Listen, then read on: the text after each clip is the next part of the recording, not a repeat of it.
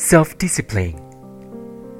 Self discipline means deliberately aligning our energy with our values and priorities. Through mental practice, we focus on a task before us and let other temptations and distractions pass us by.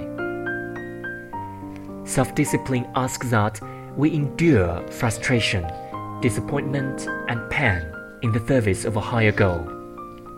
It means being willing to push ourselves to the limits of our will and endurance if that is what is needed for success. Self discipline need not be harsh. It can take the form of a quiet resolve or determination that then directs our choices.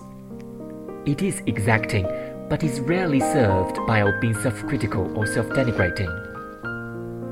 Self discipline allows us to make use of whatever power and capabilities have been given us to be all that we can in the service of our dreams.